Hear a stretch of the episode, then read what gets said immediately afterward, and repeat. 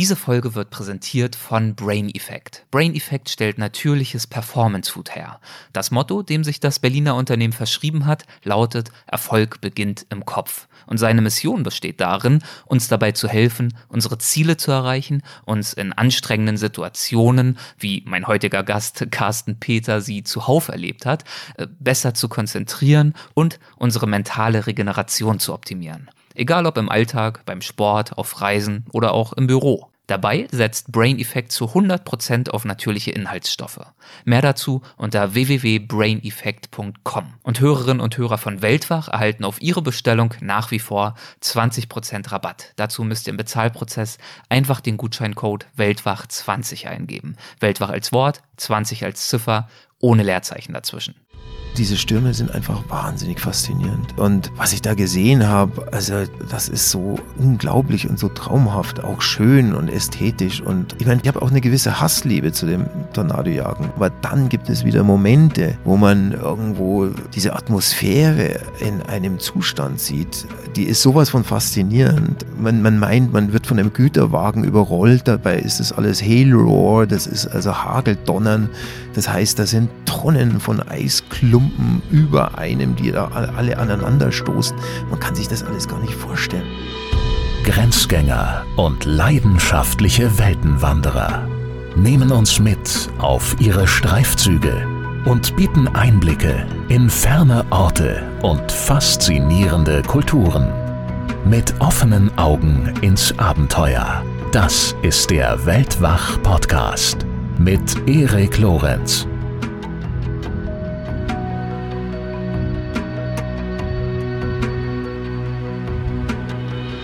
Heute kann ich euch einen Gast präsentieren, um den ich mich bereits seit mehreren Jahren bemühe, aber wir haben es nie geschafft, einen passenden Termin zu finden. Und umso mehr freue ich mich, dass es nun geklappt hat. Die Rede ist von Carsten Peter, einem Mann, dessen Lebenselixier Grenzerfahrungen sind. Und zwar am liebsten dort, wo die Natur am ursprünglichsten und am extremsten ist.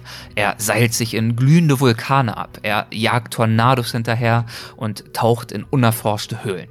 Als Fotograf wird der Diplombiologe immer dorthin geschickt, wo andere aufgeben. Und deshalb gilt er manchen auch als mutigster National Geographic Fotograf. Auch wenn er wahrscheinlich mit den Augen rollen wird, wenn er das hier hört. Außerdem leitet er abenteuerliche Expeditionen, viele davon wiederum im Auftrag von National Geographic. Er war außerdem Protagonist aufwendiger internationaler Filmproduktionen und Dokumentationen, die ihn im Ausland noch deutlich bekannter gemacht haben, als er es in Deutschland ist. Insbesondere in den USA ist er ein wahrer Star der Film- und Fotobranche. Für seine Arbeit wurde er international wiederholt mit den höchsten Ehrungen für Fotojournalisten ausgezeichnet, unter anderem mit dem Emmy Award, dem World Press Award und dem National Geographic Photographers Photographer Award.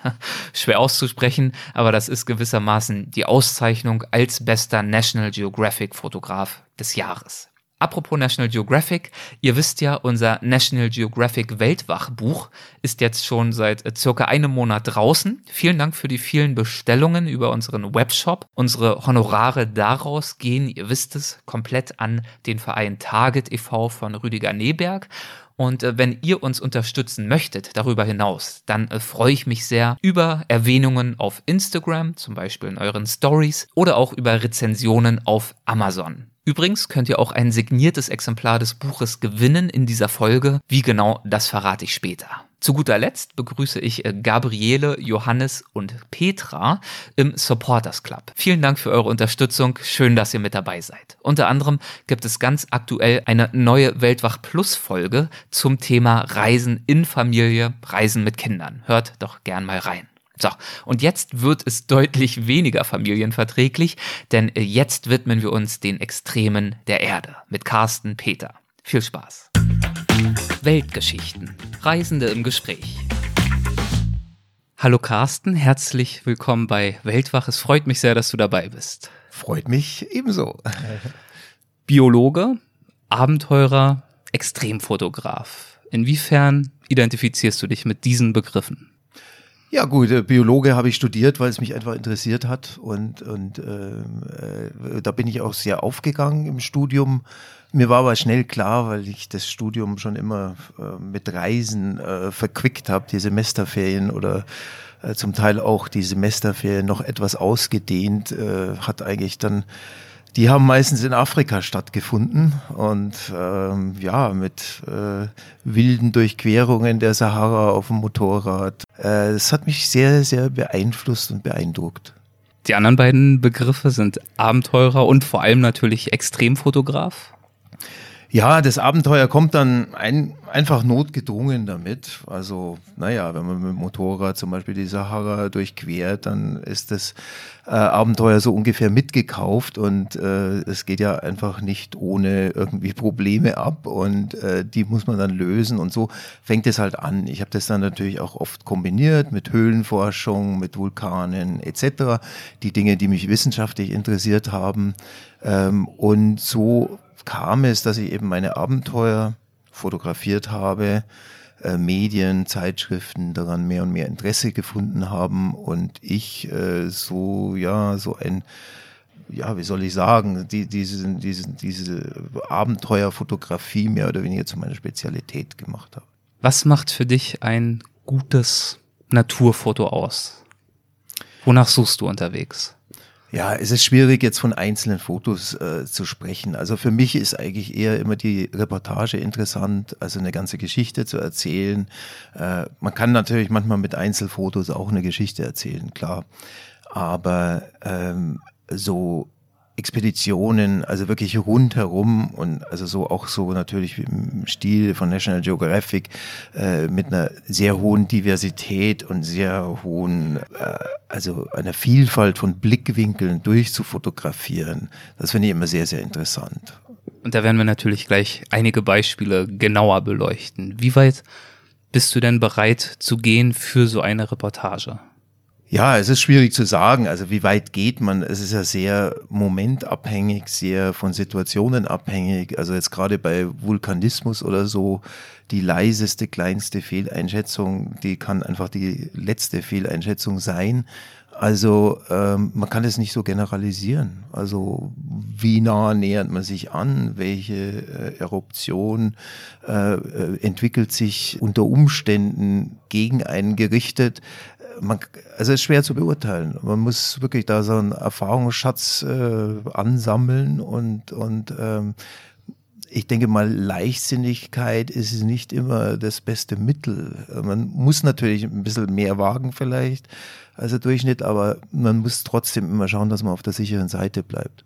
Hast du da irgendeine Art von Philosophie oder Richtlinie für dich selbst, wo du sagst, daran orientiere ich mich, so wege ich die Risiken ab, um für dich selbst zu beurteilen und sicherzustellen, dass, dass es nicht doch mal mit dir durchgeht, wenn du so im Flow bist, so im äh, Fotorausch, falls es den bei dir gibt, dass du äh, nicht doch den entscheidenden Schritt mal zu weit gehst? Es ist schwierig, das zu generalisieren, weil äh, viele Dinge, die fangen schon an mit irgendwie, also wenn man jetzt in einen Vulkan klettert oder so, die Wände zum Beispiel, das ist ja sehr fragil, allein die Befestigung von den Seilen und so weiter, alles problematisch. Und ähm, da ist zum Beispiel äh, der, der äh, Rockfall, also der Steinschlag oder so viel gefährlicher ähm, als vielleicht jetzt die Exposition zum Vulkan. Kann natürlich ähm, auch sein, dass der sich mal ein bisschen verschluckt. Also im Prinzip ist man ja wirklich äh, nichts für so einen Vulkan. Also wenn man, wenn man äh, diese geologische äh, Kräfte äh, betrachtet oder so, da, da hat man ja wirklich nichts entgegenzusetzen. Also da ist man wirklich ein ein, ein, ein, ja, würde man wie ein kleines unscheinbares Insekt zerdrückt bei irgendeiner Eruption. Also es ist ganz, ganz schwierig und es kommt auf einen Einzelfall drauf an. Man braucht irgendwie so ein gutes, äh, die Amerikaner sagen immer Gut-Feeling, also man braucht so ein äh, Instinkt, Bauchgefühl. Instinkt, ja, so einen siebten Sinn, äh, der natürlich äh, auch nicht immer, der nicht immer 100% verlässlich ist. Ja, das, das, äh, also gewisse Dinge sind sehr, sehr schwer einzuschätzen, auch von Profis schwer einzuschätzen. Also berühmte Vulkanologen oder, oder Vulkanfotografen wie Katja und Maurice Kraft oder so sind ja auch äh, sehr erfahren gewesen und trotzdem in einer Blutwolke ums Leben gekommen. Ja. Und die sind eben sehr, sehr unberechenbar. Warum ziehen dich diese Extreme an? Was zieht dich an ihnen an? Gut, also erstens mal ist es diese Faszination für Natur, die mich eigentlich das ganze Leben schon durchzieht. Äh, und ob das jetzt biologische Natur ist oder Geologie oder äh, Wetter oder äh, ja, Höhlenforschung oder so. Also ich bin eben sehr, sehr interessiert an Wissenschaft, lese auch oder äh, befasse mich auch viel mit wissenschaftlichen Themen. Und ähm, es ist auch immer wieder erstaunlich und überraschend, Dinge selbst zu entdecken, auch neu zu entdecken, Dinge, wo noch nie irgendwie Menschen waren. Da ist ja Höhlenforschung prädestiniert. Äh, das, äh, da gibt's vielleicht noch das größte Neuland auf diesem Planeten überhaupt. Und ja, in, in, in, in, in Gegenden vorzudringen, wo wirklich kein Mensch war. Und das dann noch mit der Kamera und unter Umständen irgendwie gut dokumentieren zu können, das ist dann immer ein Höhepunkt. Das heißt also, dir geht es nicht um die Gefahr als Bestandteil des Reizpotpourris, sondern dir geht es wirklich um dieses Neuland in Anführungszeichen, um diese letzten kleinen weißen Flecken auf der Landkarte.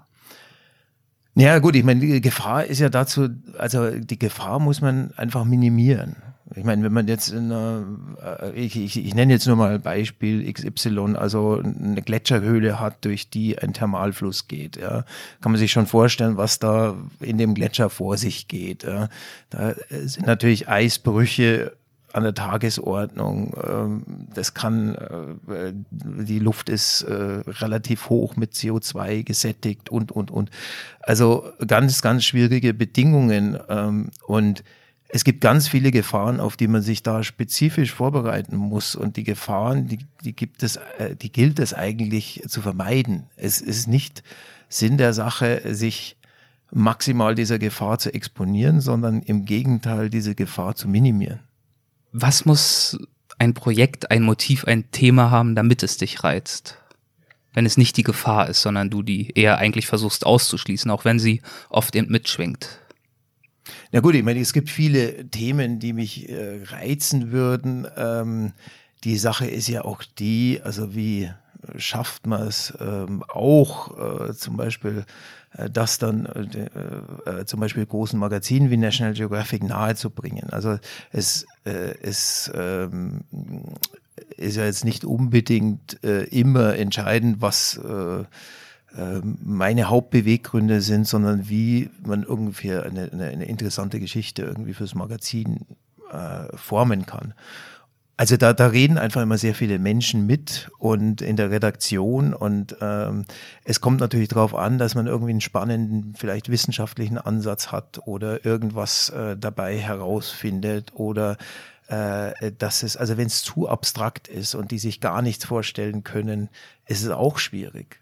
Und das sind oft die Sachen, die mich reizen. Ja, aber, aber das äh, ist sehr, sehr schwer zu vermitteln manchmal. Und ähm, irgendwo, wenn man eine kostspielige Expedition plant, braucht man natürlich wieder Geldgeber. Und ähm, ist man natürlich diesem Problem auch ausgesetzt. Also es, es äh, geht eben auch darum, äh, das Ganze zu finanzieren zu können und, und das Ganze durchziehen zu können. Unter welchen Umständen hast du das erste Mal ein Fotoapparat in die Hand genommen? Unter welchen Umständen das erste Mal mein Fotoapparat in die Hand genommen? Also ähm, bewusst. Bewusst. Also es war mit 15 Jahren, da habe ich mir ein Foto gewünscht, den ich äh, von meinen Eltern geschenkt bekommen habe. Und ähm, das erste, ich meine damals äh, klar Analogfotografie und ähm, alles. Äh, ich habe ich habe so einige Bücher drüber gelesen. Ähm, äh, man hat mich äh, zum Beispiel in diesen Büchern wurde ich gewarnt vor Makrofotografie äh, als die die schwierigste Klasse der Fotografie sozusagen. Und es war ganz klar, dass ich damit eigentlich anfangen wollte. Also mein erstes Foto war natürlich sofort ein Makrofoto, äh, was äh, äh, ja, und ich war begeistert vom ersten Film, weil ich äh, irgendwie die die Blüten äh, der Zaubernuss irgendwie in meinem im Garten meine Eltern da irgendwie also formatfüllend und und interessant irgendwie äh, abbilden konnte und und äh, das habe ich dann weiter betrieben. Ich habe dann halt Libellen und alles Mögliche fotografiert äh, und konnte Bilder zeigen, die anderen Menschen nicht so bewusst waren. Die haben eben solche kleinen Insekten noch nie so in diesen Größenordnungen gesehen und äh, diese Faszination äh, da, darüber zu teilen, das hat mir eben einfach unheimlich viel Spaß gemacht und hat mich dann unheimlich angetrieben und äh, natürlich dann mit der entsprechenden Selbstkritik auch ähm, ja zu entsprechenden Leistungen irgendwie äh, gebracht. Das heißt, diese Faszination war früh da und ebenso war ja die andere entscheidende Faszination früh da, nämlich die Faszination für Vulkane. Ja, also äh, es, es, es gab also alles, was äh, abenteuerlich war, hat mich angezogen. Ob das jetzt Vulkane oder wie gesagt Höhlenforschung oder sowas in der Richtung war. Und Vulkane waren für mich auch ähm, sehr wichtig. Von von also ähm, ich war damals sehr beeinflusst von äh, den Bildern von Katja und Maurice Kraft, muss ich sagen, die die ja damals führend und die äh, äh wie soll ich sagen, Spitzenfotografen in der Richtung waren, die überall auf der Welt rumgereist sind, um irgendwelche Vulkanausbrüche zu fotografieren. Und äh, sowas hat mich äh, total fasziniert. Und meine erste Reise, die musste natürlich, oder ich habe erstmal meine Eltern bewegt, dass sie zum Vulkan reisen. Zum Ätna. Zum Ätna, genau. Da sind wir noch mit unserem äh, Audi was war es, Audi 100 oder Audi 60 oder irgend sowas sind wir nach Sizilien gefahren und mit Pannen und allem Möglichen. Und irgendwie haben wir es dann eben bis auf den Ätna geschafft. Aber das ist mir viel zu touristisch abgelaufen. Ähm, also irgendwie so nach fünf Minuten umschauen, wieder irgendwie zurück äh, äh, abmarschieren. Das kam für mich irgendwie überhaupt nicht in Frage. Und dann habe ich gesagt, also bei mir muss es anders werden. ich will da wirklich Zeit äh, mit diesen Vulkanen verbringen können und denen auch auf den Grund gehen. Und äh, meine erste Reise war dann mit 17 mit Freunden, wo wir dann zum Stromboli gefahren sind und ja, direkt, mehr oder weniger direkt am Kraterrand die Eruptionen abgewartet haben, die auch, also was absolut verrückt war. Ja, wir konnten es überhaupt nicht einschätzen, waren totale Greenhorns und wurden dann erstmal von einer riesigen Eruption überrascht und sind nur gerannt um unser Leben. Vollkommen schwachsinnig, aber so, so, so sind eben die Anfänge. Welche Gedanken hast du dir dann nach dem Ende der Schulzeit über deine Zukunft gemacht? Oh, ähm, das Ende meiner Schulzeit. Also erstmal gab es natürlich. Äh, Denn du warst ja mit 17 noch Schüler, aber dann irgendwann haben sich ja andere Fragen gestellt. Ja gut, ich meine, für mich war, also Schule war eher eine Qual und ähm, äh, natürlich wollte ich studieren ähm, und, und mich auf die Dinge konzentrieren, die mich wirklich interessiert haben. Und das war dann Biologie und äh, ich habe natürlich auch die Zeit entsprechend äh, genutzt und äh, erstmal irgendwie ein halbes Jahr durch, durch Afrika mit meinem Motorrad gefahren und mir also so, ja, äh, ganz Schwarzafrika und, und die Tropen und alles Mögliche äh, reingezogen und schon äh, entsprechend auch fotografiert, auch äh, Reportagen dabei schon fotografiert, die dann auch veröffentlicht wurden, weil ich doch, ja, ich hatte doch viel Glück irgendwie in der Wüste, ähm, weil es geregnet hatte und unheimlich viel, ähm, ich viel Wildlife vor die Kamera bekommen hatte und ähm, ja, es war super spannend, aber auch schwierig. Ich meine, damals, wenn man sich überlegt, ein halbes Jahr, nie irgendwie ein Feedback bekommen hat, äh, was äh, mit den, was auf den Filmen drauf ist, die man so mit sich rum, rumrüttelt und rumvibriert auf so einem Motorrad. Also weil du die alle erst zu Hause dann entwickelt hast, oder? Richtig, ja. genau. Also man konnte ja nicht das irgendwo in Afrika entwickeln und äh, und äh, teilweise habe ich Filme auch Leuten mitgegeben, aber ja, man musste so ein Gefühl dafür haben, ob alles stimmt, ob alles funktioniert, ob äh, nicht irgendwo äh, die Blenden in den Kameras versagen oder sonst was. Ähm, was manchmal nicht einfach war, weil die Vibrationen eines Motorrads haben die natürlich auch äh, systematisch zerlegt. Warum hast du dann trotzdem Biologie studiert und nicht einfach direkt äh, gesagt, ich werde jetzt Fotograf, das ist es? Ja, das war ja überhaupt nicht äh, als Konzept eines Berufs irgendwie, äh, ja, zu der Zeit äh, hätte ich, nee, also hätte man keine Chancen gehabt, äh, denke ich mal. Ähm, und mich hat's ja einfach interessiert. Also ich habe äh, ich hab, ich bin danach gegangen, was mich interessiert. Und, und ich habe auch das Studium entsprechend genossen, ja. Aber dann anscheinend nicht ausreichend genossen, um tatsächlich eine lebenslange Arbeit als Biologe aufzunehmen ich würde nicht sagen, dass ich es nicht ausreichend genossen habe. Also, äh, also ich, ich, ich, äh, das war, hat mich schon sehr erfüllt, vor allem im Vergleich zur Schule. Aber dann hatte ich mir einfach, dann habe ich einfach zu viel Blut geleckt. Ähm, mit den vielen Reisen, die ich gemacht habe, immer in den semesterfreien Zeiten. Ähm, da, da wollte ich eigentlich dann fast nicht mehr zurück. Also ich konnte es mir nicht vorstellen, irgendwo ja, vielleicht im Labor zu sitzen und vor allem, ich habe es ja mehr Klasse studiert, was eigentlich eher um ja, so ein verlorener Zweig war. Ich meine, wer hat sich dann noch, ja, Verhaltensforschung, solche Sachen haben mich fasziniert, aber dass man wirklich da im der Serengeti sitzt und irgendwelche Tiere studiert, ist doch dann eher, äh, würde ich mal sagen, die Ausnahme. Ähm, und so war es dann einfach, dass ich mehr und mehr mich in diese fotografische Tätigkeit verliebt habe und der einfach nachgegangen bin. Und du hast ja dann später auch beides immer wieder sehr oft zusammengeführt, also dein wissenschaftliches, dein biologisches Interesse und die Fotografie. Auf den Expeditionen werden wir ja gleich einige Beispiele streifen. Und als erstes würde ich gerne nochmal auf das Thema Vulkane ganz konkret eingehen. Wie hat sich deine Vulkanleidenschaft dann in den nächsten Jahren fortgesetzt? Ja gut, ich meine, äh, ich wollte einfach mehr und mehr aktive Vulkane sehen. Also das äh, Stromboli, das war super und super spannend und war eine, eine Reise, die sich natürlich eingebrannt hat förmlich. Zumal und, ihr davon gekommen seid.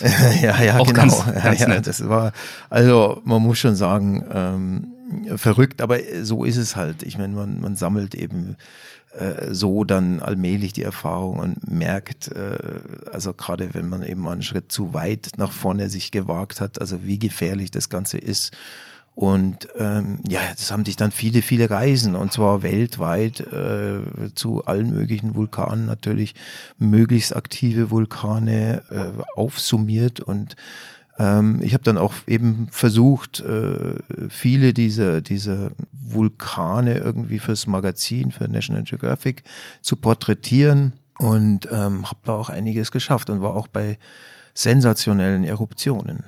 Und was auf jeden Fall sensationell war, war, dass du dann auch gerne in Krater abgestiegen bist. Wann hat sich dieser Gedanke, das tun zu wollen, das erste Mal geformt? Ja gut, ich meine, äh, mir war natürlich äh, Seiltechniken vertraut irgendwie aus der Höhlenforschung und ähm, äh, das lag einfach nahe, irgendwie diese Sachen zu kombinieren äh, mit Vulkanen. Und äh, ja, 99 war würde ich mal sagen, die erste große Expedition nach Vanuatu, wo wir uns dann äh, in den Marum-Krater abgeseilt haben, äh, direkt an den Lavasee. Und ja gut, ich meine, da war es äh, mit mir äh, vorbei. Also da wo, wo ich wollte danach natürlich ein, oh, jetzt fällt mir was ein. Nee, nee, ich habe mich ja schon viel früher abgeseilt in Vulkane. Zum Beispiel Ja, genau. Zum Beispiel äh, Ertaale in äh, Äthiopien.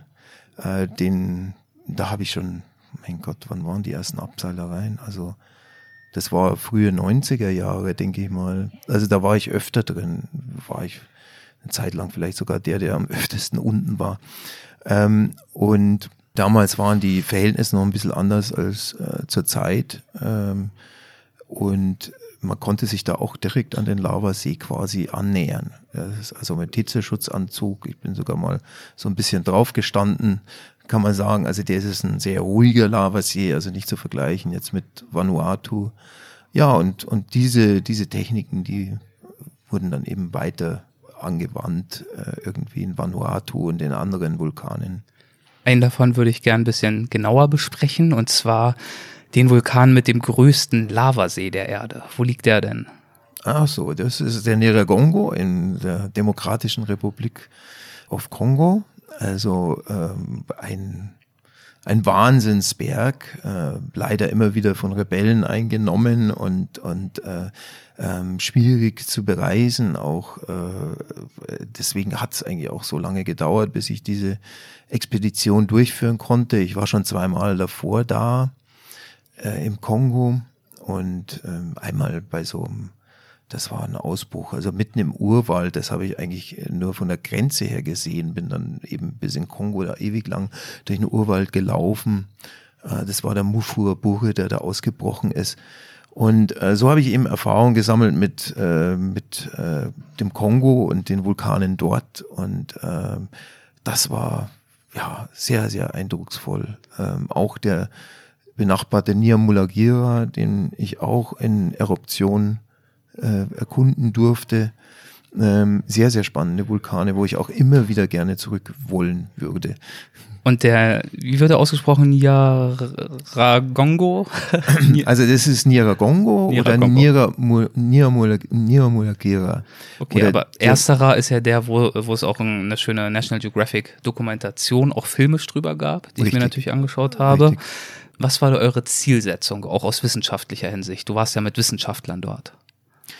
Gut, die Sache, äh, die Situation ist ein bisschen schwierig am, am Niaragongo, weil ähm, es ist eigentlich relativ zugänglicher Vulkan, aber äh, durch diese Riots und durch die äh, äh, Widerstandskämpfer, die da sich zum Teil da am äh, Fuß des Berges oder in dieser Gegend befinden, immer wieder problematisch. Es werden auch immer wieder, gab immer wieder Schießereien äh, zwischen Rangern.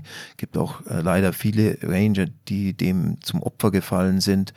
Ähm, und ähm, was ein Riesenproblem ist, also die ganzen seismischen Stationen oder wissenschaftlichen Gerätschaften, die da rund um den Berg installiert wurden, die werden natürlich äh, regelmäßig zerlegt, weil da irgendwie Batterien und Solarpanels und was auch immer, also irgendwie in Afrika wird ja alles äh, vielfältig verwendet, was auch immer daraus dann generiert wird, jedenfalls keine seismische Station, die irgendwie funktionieren würde. Es gibt also wenig wissenschaftliche Daten über diesen Berg.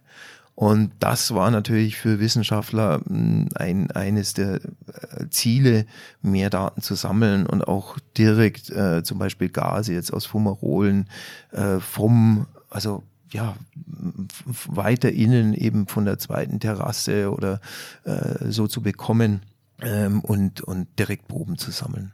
Ihr musstet dann ja erstmal aufsteigen eine ganze Weile, wie es halt so ist bei einem Vulkan, ist ein Berg, das heißt, es geht erstmal bergauf. Und dann wart ihr irgendwann oben am Kraterrand. Welches Bild hat euch sich dann geboten? Wir sind äh, mit, mit sehr viel Equipment nach oben gezogen. Das heißt, ähm, man muss erstmal mit ja, über 100 Trägern alles, was man braucht, ob das jetzt Biwak-Ausrüstung, Zelte, Wasser, Essen, äh, Filmausrüstung, die ganze wissenschaftliche Ausrüstung, Fotoausrüstung, natürlich das ganze Klettergerödel, ob das jetzt äh, Seile, Verankerungen und so weiter sind, alles nach oben schaffen, um dann quasi wieder runter zu seilen und dann irgendwo vielleicht im Inneren äh, des Kraters äh, erfolgreich zu sein.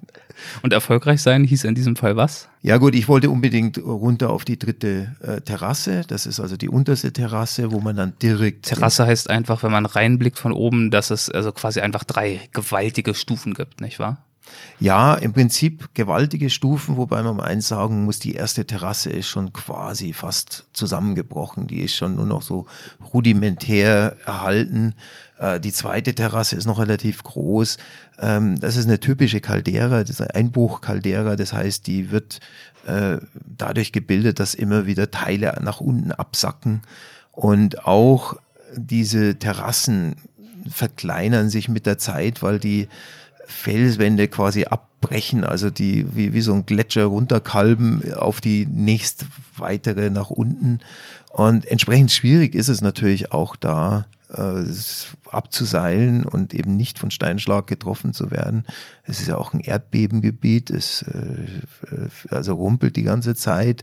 Äh, man hört auch fast immer irgendwo Steinschlag in dem Krater. Also ein bisschen unangenehmes Seitengeschmäckle, wenn man so will das ist, wie gesagt, das, das, wovor ich am meisten Angst habe, dass einfach unvermittelt irgendwie ein Stein von oben kommt. Und dann diese unterste Terrasse, kannst du die beschreiben? Ja, die unterste äh, Terrasse ist einfach der Kraterboden. In diesem Kraterboden ist dann der größte Lavasee. Äh, normalerweise hat er so einen Durchmesser von 200 Metern ungefähr. Pure Lava. Ja, pure Lava. mit einer der heißesten Laven, die es überhaupt gibt, bis zu 1300 Grad Celsius. Und äh, zu der Zeit, wo wir da auf Expedition waren, war dieser Lava-Level sogar erhöht. Das heißt, es gab so vielleicht 15 Meter hohen äh, Wall aus Lava um diesen Kratersee. Der Kratersee, der, der, der Spiegel des Kratersees hat quasi über der dritten Terrasse gethront. Was natürlich so ein bisschen unheimliches Gefühl ist, wenn man in der dritten Terrasse ist. Man, Weil du man tiefer ist, warst als. Genau, man ist quasi unterhalb des Spiegels von dem Lavasee. Das heißt, wenn irgendwo der Damm brechen sollte, dann hat man keine Chance, dem entsprechend schnell zu entrinnen. Weil diese ganze untere Ebene dann sofort geflutet wird. Die würde sofort geflutet und man sah auch so historisch, was weiß ich, also gar nicht mal so alt wahrscheinlich, so Lava äh, Schwapper, dass sowas eben hin und wieder passiert. Ähm, also das ist äh, nicht ausgeschlossen, ähm, dass die Terrasse überflutet wird. Und ähm, ja, das war so ein gewisses Gefahrenpotenzial. Ich schätze es trotzdem auf eher selten ein.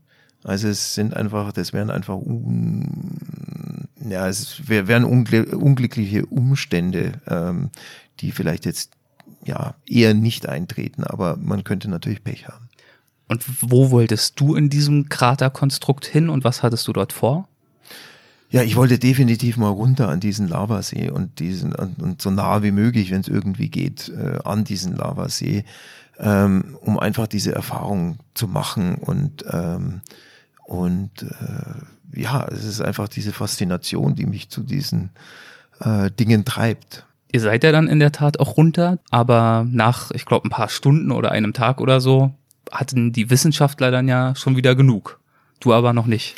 Ja gut, ich meine, die, die Sache, das war ein bisschen kompliziert. Wir sind auf die zweite Terrasse, haben da ein Camp aufgebaut. Ähm, da haben sich dann auch die Wissenschaftler mit ihren Experimenten äh, vergnügt und ähm, ähm, aber äh, ich sage jetzt noch vergnügt, das stimmt eigentlich nicht ganz, weil die Bedingungen waren extrem schlecht. Also es waren ziemlich viele Gase in dem Krater. Das sind dann also so Cocktails aus äh, Schwefeloxiden, aus Fluorwasserstoffen, aus äh, ja, Salzsäuregasen mehr oder weniger, also HCl. Äh, äh, und sogar ähm, es gibt auch Fluoride, äh, äh, also ein Cocktail von lauter so ätzenden Säuren. Und dazu hat's äh, genebelt und geregnet und äh, in diesem Regen lösen sich diese ganzen Säuren. Die sind also extrem unangenehm zu den Schleimhäuten auf die Haut oder so. Das ist alles sehr gereizt äh, ähm, und auch das Atmen äh, sehr, sehr äh, schwerfällig. Man braucht oft die Gasmasken und die haben es einfach nach einem Tag nicht mehr ausgehalten und wollten wieder raus. Und du? Ja, und äh, ich hatte das Problem, dass ich natürlich, äh, also ich meine, ich war das dritte Mal im Kongo, bin eigentlich so weit gekommen wie noch nie auf der zweiten Terrasse und konnte es einfach nicht glauben, dass wir die Expedition jetzt beenden und beschließen und ich bin dann quasi alleine auf der Terrasse zurückgeblieben. Ähm, leider auch mein Freund, mein enger Freund, der ist leider krank geworden. Also der musste leider auch die zweite Terrasse verlassen. Und ich bin einfach dort geblieben, weil ich es nicht fassen konnte, jetzt einfach aufzugeben oder aufzuhören. Und ähm, auf der anderen Seite konnte ich alleine nicht weitermachen, also alleine bis auf die dritte Terrasse abzuseilen, ohne ähm, dass man sich zuarbeitet, ist eigentlich ein Ding der Unmöglichkeit. Also ich habe halt gehofft, dass sich die Situation verbessert, dass meinem Freund vielleicht wieder besser geht am nächsten Tag, dass er vielleicht wieder runterkommen kann nach einer bestimmten Zeit, die er sich erholen kann. Ähm, und habe darauf gesetzt. Ähm, die anderen waren eher wütend, die wollten eigentlich runter und nichts wie weg von diesem Berg. Und äh, ja, die ganze Expedition fühlte sich so quasi von mir aufgehalten. Ähm, aber äh, tja, ich wollte, ich wollte, wie gesagt, die Sache eben nicht so, so leicht aufs Spiel setzen. Und hattest du dann Glück? Hat sich die Situation verbessert? Ja, der nächste Tag, der war wesentlich besser und ähm, sagen wir so, diese Nebel lichteten sich. Es konnte auch mein Freund runterkommen und, ähm, und wir haben eigentlich eine relativ äh, viel bessere Situation vorgefunden. Äh, wir sind es dann angegangen. Wir, sind, wir haben uns dann zu zweit runtergeseilt auf die dritte Terrasse. Es lief alles äh, wunderbar. Also ich konnte sogar bis direkt auf dem Wall von diesem Kratersee oder von dem Lavasee stehen, was äh, ja ein bisschen verrückt war, aber, aber super eindrucksvoll. Kannst du Und, das beschreiben? Was, was, was war das für ein Gefühl? Äh, ja, also ich würde, würde mal sagen, einfach sehr, sehr ausgesetzt. Also man kommt sich so vor wie, also wirklich wie so ein Fliegenschiss mehr oder weniger auf dem, äh, äh, auf diesem Wall. Und äh, natürlich ist es viel zu heiß. Also man hält es eh nicht lange aus. Also ich musste sofort dann wieder in Deckung. Alles ist natürlich voll Flirren und so weiter. Diese, diese Temperaturdifferenzen sind gigantisch. Die Sicht ist eh nicht so berauschend, weil man eigentlich nicht so richtig scharf erkennen kann. Und die Gefahr wahrscheinlich viel größer, dass man von irgendwelchen Spratzer, Spratzern erwischt wird. Ja, wir haben uns dann da wieder zurückgezogen, aber äh, und wir konnten auch nur eingeschränkt operieren, weil wir auch keinen Hitzeschutzanzug unten hatten und und solche Sachen. Und ähm, dann ging halt die Diskussion los und ich habe eben mit den Wissenschaftlern auch diskutiert, ob sie, ob sie nicht doch ein Team runterschicken wollen. Und, und äh, ja, es ging hin und her, bis sie dann äh, schließlich auch eingewilligt haben und äh, nochmal ein Team von zwei Leuten runterkam und wir das dann äh, zu viert mehr oder weniger auch die dritte Terrasse meistern konnten dann am Tag darauf. Hast du die Aufnahmen ergattern können, die du dir erhofft hast? Ja gut, ich meine, es war sehr, war eine sehr erfolgreiche Reportage. Das äh, lief als Film bei National Geographic und und so weiter. Also ich, ich denke schon, dass das ähm, sehr erfolgreich letztendlich äh, war und und ähm, Aufsehen erregt hat. Äh, äh, ich weiß jetzt nicht genau. National Geographic macht auch immer so ein Ranking äh, der Geschichten. Ähm, da sind meine eigentlich normalerweise auch immer relativ äh, gut platziert. Ja, ähm, aber ich kann es jetzt nicht mehr genau sagen, wie diese Geschichte dann letztlich, wie erfolgreich sie war fürs Magazin. Was braucht es denn? Welche Zutaten braucht es für ein gelungenes Vulkanfoto? Ja gut, ich meine, ähm, sagen wir so, die, äh, die Schwierigkeit ist manchmal überhaupt fotografieren zu können, weil äh, man braucht ja sowohl eine super eruptive Phase, also wo, wo, wo wirklich äh, was zu sehen ist, dann muss aber auch alles wirklich vom Wetter her passen, also eine klare Sicht, eine, äh, es darf, äh, die Gase müssen äh, irgendwie möglichst weggeblasen werden von dem Vulkan, äh, das heißt, die, die richtige Windrichtung muss da sein, beziehungsweise die Position, die man einnehmen kann ähm, und, und, und. Und ähm, das Ganze ändert sich natürlich also auch so im Zwielichtbereich oder so. Wenn es optimal ist, kann es sehr leicht sein, dass wieder irgendeiner dieser Faktoren nicht stimmt. Und ähm, also man kann eigentlich nie genug Zeit also vor Ort haben und es ändert sich ständig. Und deswegen war ich auch so schockiert, dass also nach einem Tag da alles hätte abgebrochen werden sollen, weil ich wusste ganz klar, dass ich damit nie eine Chance hätte, irgendwas äh, zu reißen. Ist es für dich auf, in oder um Vulkane mal kritisch geworden? Ja, es gab, ähm, es gab schon einige kritische äh, Momente und ähm, sagen wir mal so, äh, gewisse Dinge hätte ich auch nicht überlebt. Da habe ich auch gemerkt, hoppla, äh, da hast du vollkommen fehl eingeschätzt. Also das war zum Beispiel einmal in Montserrat, äh, in Sophia Hills, da haben wir gewartet auf einen partiellen Domkollaps. Und ähm, es, es war eh schon eine Aktivität, die, die unglaublich war. Es sind überall immer wieder so pyroklastische Lawinen runtergeschossen von diesem Berg, ähm, äh, die ich natürlich auch entsprechend fotografiert habe. Ähm, ähm, aber mir war nicht klar, also um wie viele Potenzen so ein partieller Domkollaps. Kannst du kurz erklären, was das ist? Ähm, ja, gut. Ich muss jetzt vielleicht ein bisschen mehr ausholen. Also erstmal äh, so ein Dom äh, oder äh, wird oft gebildet an sehr sauren Vulkanen, die ein sehr zähes, äh, eine sehr zähe Lava haben. Und äh, es kann sein, dass sich diese Lava ja sehr zäh aus dem Schlot schiebt und dann wie ein Dom, also wie so eine Art äh, Zuckerhut irgendwie über den Vulkan schiebt. Das Ganze kann aber immer noch glühen und so weiter, können Teile abbrechen. Das ist natürlich dann sehr kollapsgefährdet. Und diese Teile, die abbrechen, die, die können also pyroklastische Ströme verursachen. Pyroklastische Ströme, also da gibt es auch verschiedene Arten.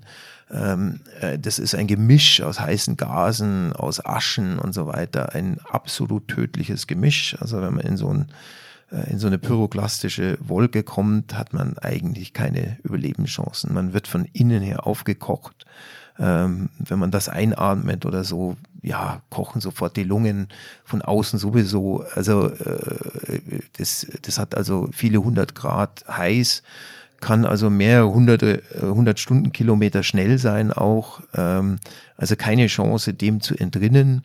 Und die können auch riesige Trümmer mit sich bewegen, riesige Steine. Also manchmal, also manchmal wurden sogar, ich habe es beobachtet in Montserrat, dass da bis zu so elfstöckige Häuser als, als äh, Fels mehr oder weniger da weggeschoben wurden, kilometerweit. Ja. Und, und äh, man hat da also überhaupt keine Chance. Also es sind unheimliche äh, Kräfte, die da auftreten. Und ähm, mir war schon sehr mulmig, also wie wir diese pyroklastischen Ströme da fotografiert haben. Wir waren vor allem einfach auch etwas zu nah dran, auch äh, innerhalb, also, äh, also zu nah einfach. ähm, und ja, dann, dann, äh, aber äh, dieser partielle Domkollaps, der ist einfach nicht passiert. Und ich bin dann wieder heimgefahren. Warst erstmal unzufrieden? Ja, ich war, ich war, wahrscheinlich war ich unzufrieden, wobei ich eigentlich auch äh, schöne Dinge äh, bekommen habe, also mit diesen pyroklassischen Strömen. Aber natürlich, klar, das Ziel war der Domkollaps, den haben wir nicht gesehen. Ähm, zehn Tage später ist passiert. Das sind also in geologischen Zeiten Millisekunden, ja. Also ich habe es nicht glauben können, die Wirkung. Ja, dieser partielle Domkollaps, der hat quasi die Stelle, wo ich war, das, also wir waren in einem, in einem äh, Dorf, was eigentlich aufgelassen wurde, was aber nach einem Hurricane mit äh, Stahlbetonbauten mehr oder weniger, also wirklich äh, sehr solide aufgebaut wurde, aber inzwischen eben im Gefahrenbereich war und aufgegeben wurde.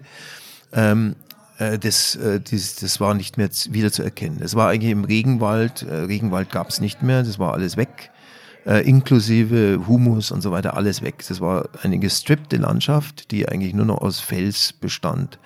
Und ähm, das Ganze hat sich dann, war gestrippt, dann auch sogar noch über einen Bergkamm. Dann ist diese pyroklastische Lawine diesen Bergkamm auch wieder runter bis zum Gegenhang. Auch da alles quasi ähm, äh, ausradiert. Alles ausradiert, genau. Und ähm, zur, zur anderen Seite hin, also da, wo mal der Flughafen war, da hat sich wirklich ein, eine große, ein großes Delta gebildet in äh, das Meer hinein, also mit diesem ganzen Schutt, der da reingeht. Also die Insel hat sich vergrößert durch diesen Ausbruch und überall waren ja heiße Quellen. Das hat natürlich interagiert mit dem Seewasser und, und äh, da gab es Geysire plötzlich und also irgendwie ganz verrückt Landschaft. Alles war natürlich so heiß, also diese pyroklastischen Aschen, äh, die sind ja dann auch noch Wochen und Monate danach sehr, sehr heiß. Das heißt also Tiere, die da irgendwie rumrennen, da gibt es sehr viele ja, wilde Tiere, beziehungsweise auch Tiere, also Kühe, die da irgendwie noch äh, umherirren, die eigentlich äh, ja kein richtiges Zuhause mehr haben, aber die dann und Ziegen, die dann reinrennen in diesen pyroklastischen Strom, der schon längst erloschen ist, aber der immer noch so heiß ist, dass sie sich die Füße dabei versengen und dann natürlich mit versenkten Füßen nicht mehr weiterkommen und dann irgendwo zugrunde gehen, also ganz grauenvoll sterben. Dasselbe passiert mit Leguanen oder mit, mit allen möglichen äh, Tieren, äh, die da irgendwie durch wollen, durch müssen. Also absolut tödliche Zone.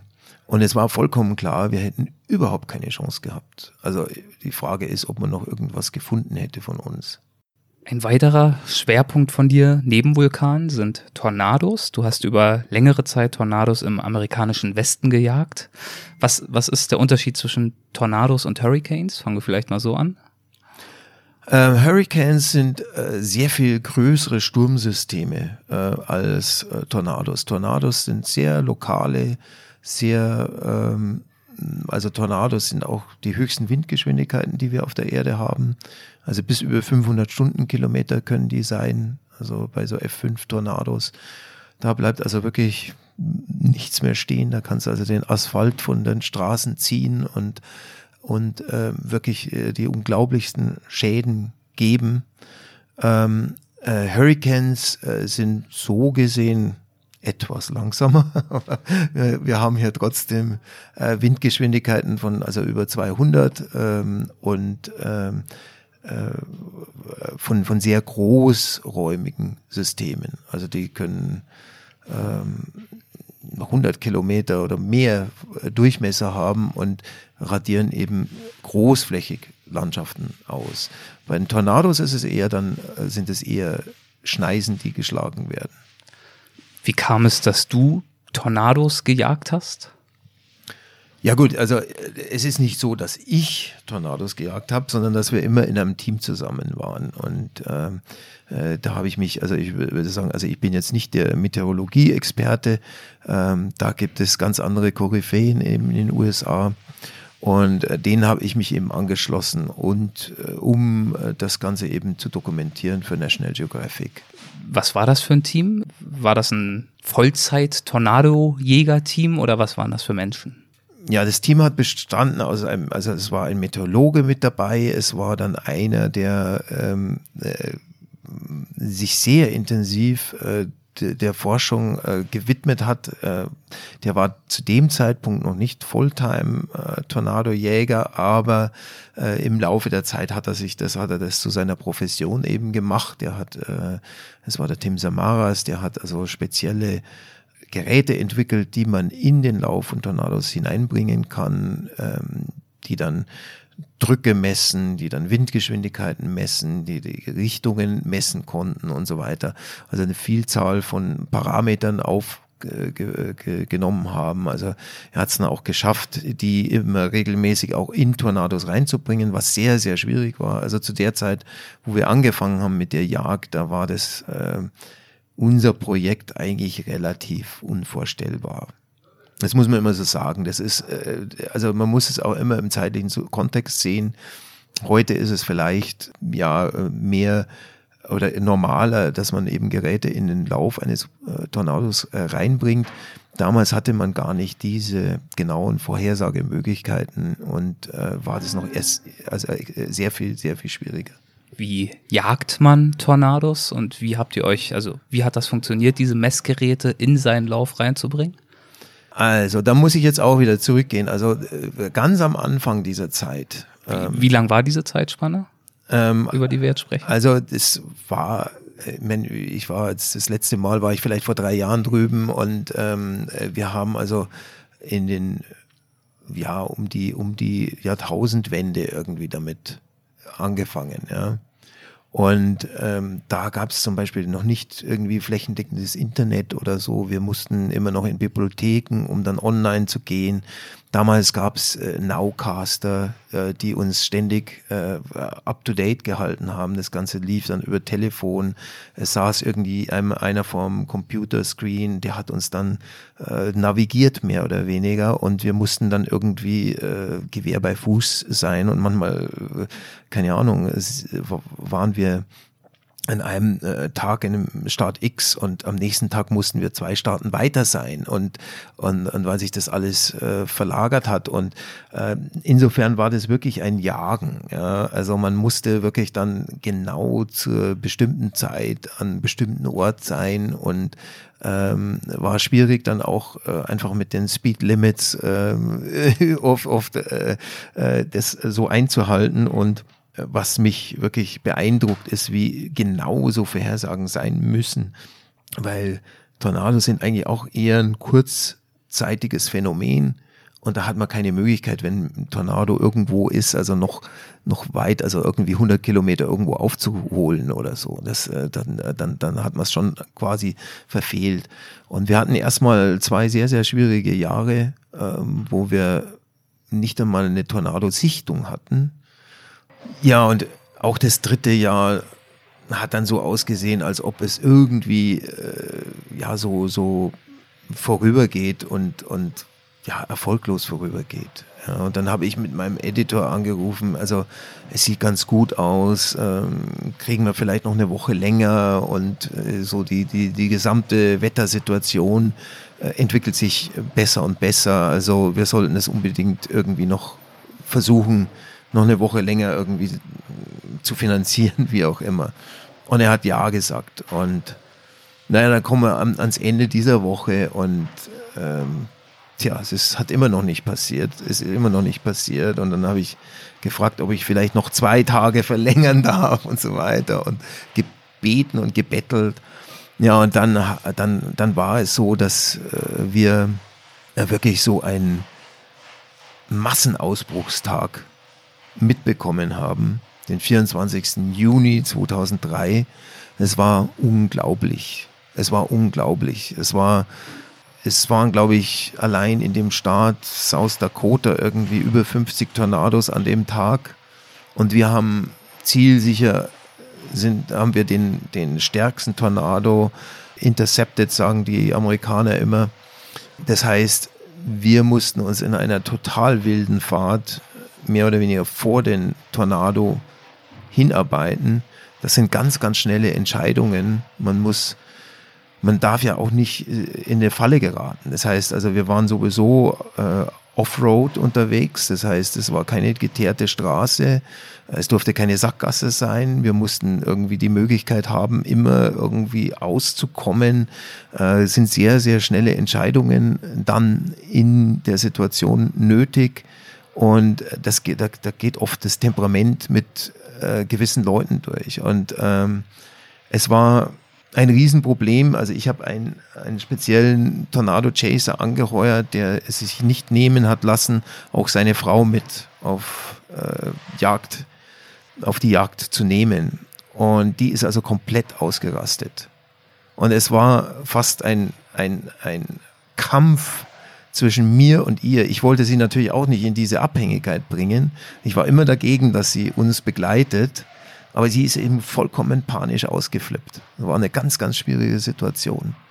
Und auf der anderen Seite war das endlich diese Situation, wo ich über drei Jahre hingearbeitet habe und entweder nailt man das jetzt, so wie man so schön im Englischen sagt, also entweder bringt man es jetzt auf den Punkt oder äh, man hat eigentlich diese drei Jahre äh, versiebt. Ja. Also es war extrem.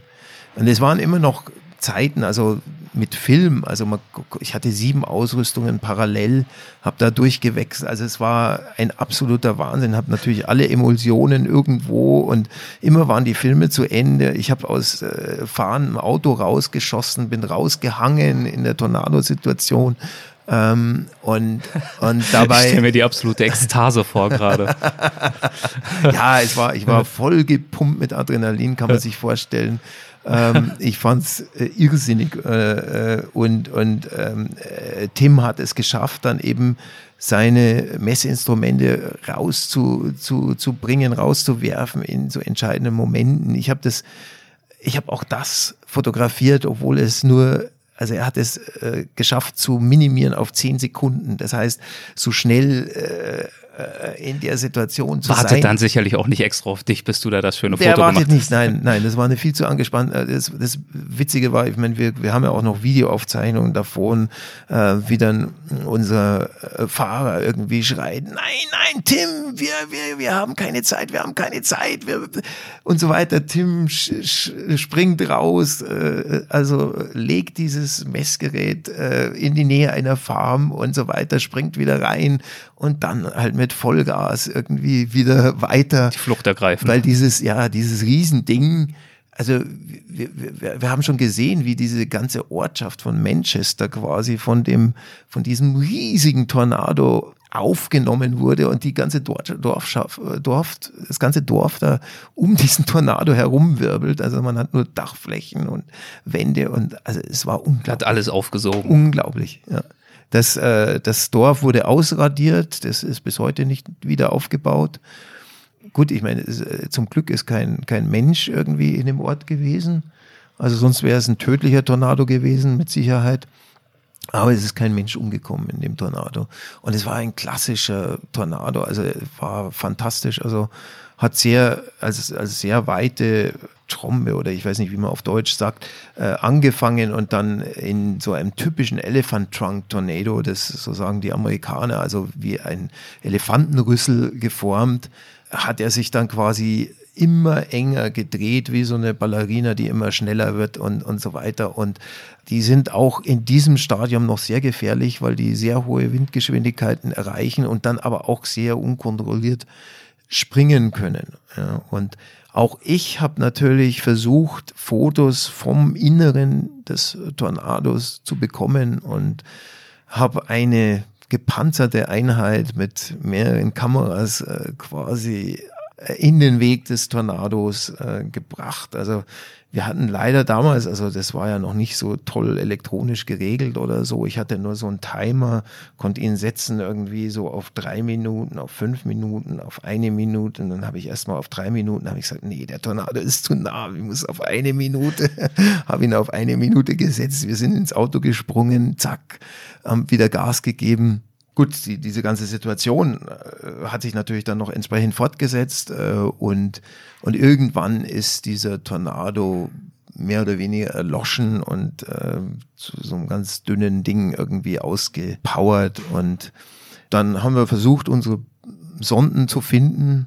Tims war noch da, war wesentlich besser konstruiert auf hohe Windgeschwindigkeiten. Meine Unit war weg.